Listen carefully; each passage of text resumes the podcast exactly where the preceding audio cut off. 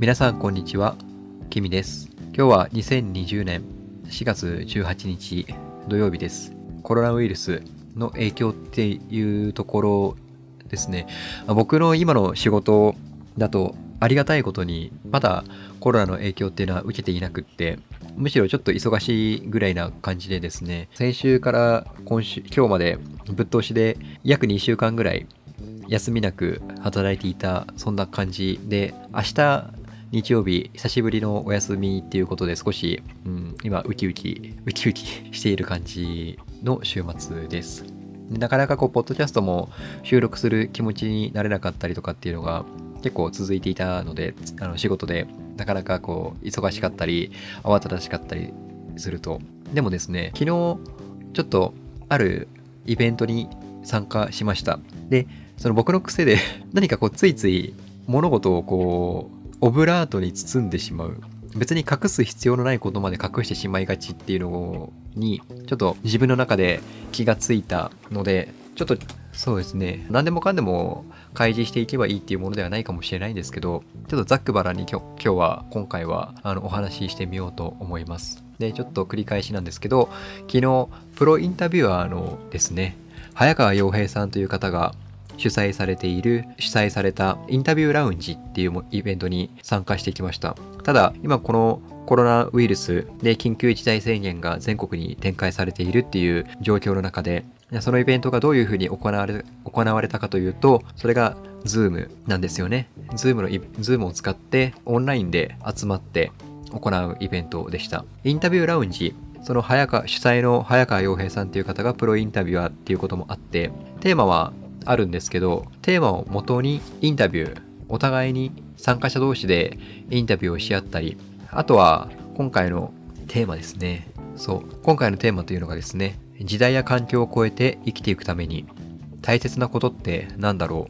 う？というテーマでした。でこのテーマに対して今回参加者がすごく多くてですね20人ぐらいの参加者でした。で僕が過去に早川さんのイベントとか参加したことあるんですけどそのオンラインもそうだしオフラインの場でも。ただ20人以上集まってる場っていうのは今回初めてだったので結構それも新鮮でした。でちょっと今日は話す内容が多分ボリュームありますね多分。なのでちょっと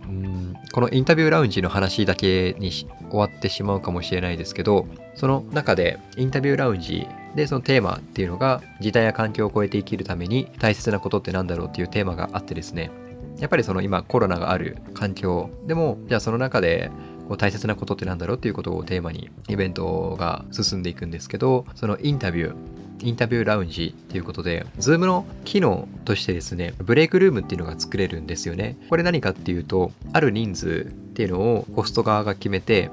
例えば2人1組とか3人1組4人1組っていうような感じでグループ分けできるんですよ。そのグループ分けした今回その1対1でグループ分けしてでそのお互いに持ち時間10分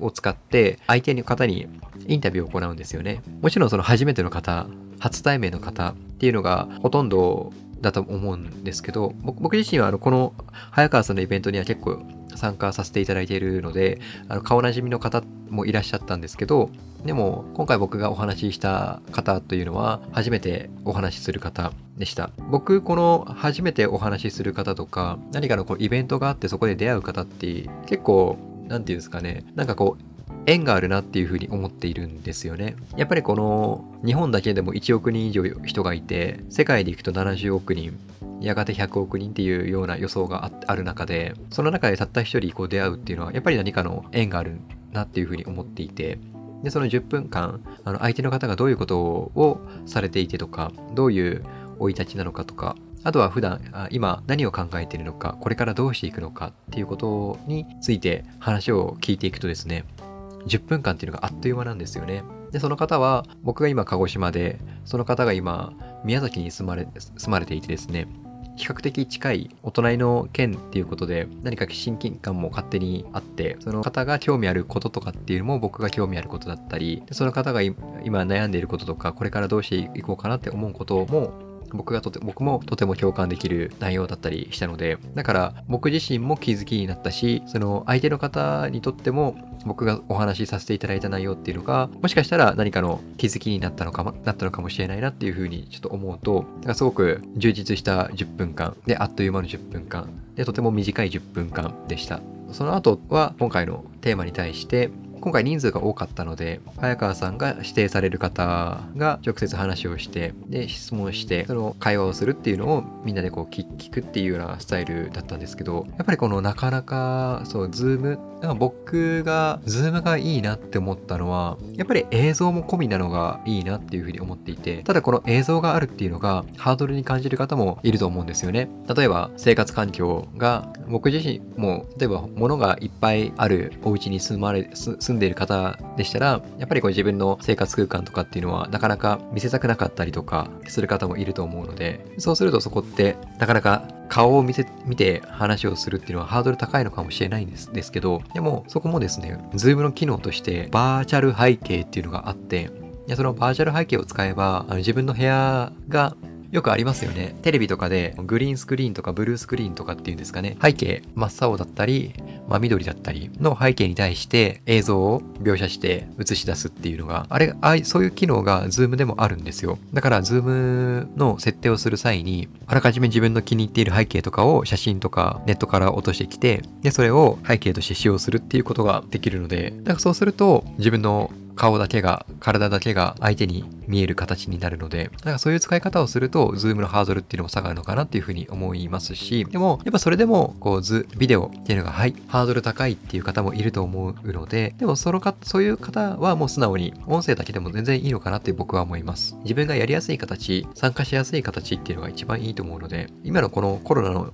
中で直接会うっていうことがなかなか難しい。だから結構うつうつとした気持ちになったりとかっていうのがあるんと思うんですけど、でもそういう中で何かお互い目的があって、好きなテーマがあって、で、そういう場に参加する。僕だったり今、ヨガをやっているので、先週、先々週、ヨガ仲間とズームミーティングを開催したんですけど、やっぱりそれって良かったんですよね、すごく。顔を見て話す。それだけで、それだけといえばそれだけなんですけど、なんか安心するんですよね。ちょっと気持ちが和らぐ。もちろん直接会って話をするっていうことに、も直接会って話をするっていうことには、ことと比べると物足りない感感じとか、やっぱり面と向かって伝わるところがなかなか伝わりづらいっていうのはあると思うんですけど、それでも一つのツールとして電話に代わる機能ツールとしてとても優れたものだなっていうふうに僕は思ってます。皆さんが話をする。今回僕は自分が皆さんの前で喋るっていう機会はなかったんですけど、皆さんの話を聞く中で、やっぱりこう、アメリカから参加されている方とか、スイスから参加されている方とか、その海外から参加されている方もいらしてですね、それって、 Zoom じゃないとできないですよね、逆に。だって、一つ、みんなで同じ場所に集まってるっていう時点で、みんなが同じ場所にいるっていうことだから、でもそれをが、時間と場所を飛び越えて、それこそ地球のの裏側にいる人とだってやり取りができるっていうのは紛れもなくネットの強みだなっていうふうに思っていて今日そう今日シェアしたいテーマっていうのがちょっと話ができていなかったんですけどやっぱりその会うことに対してですかね。でその会うっていうスタイル会うっていう形っていうのがこれまでだったら面と向かってとかせいぜい電話。でもっと簡易的なものでいくと手紙だったりそういうものだったのが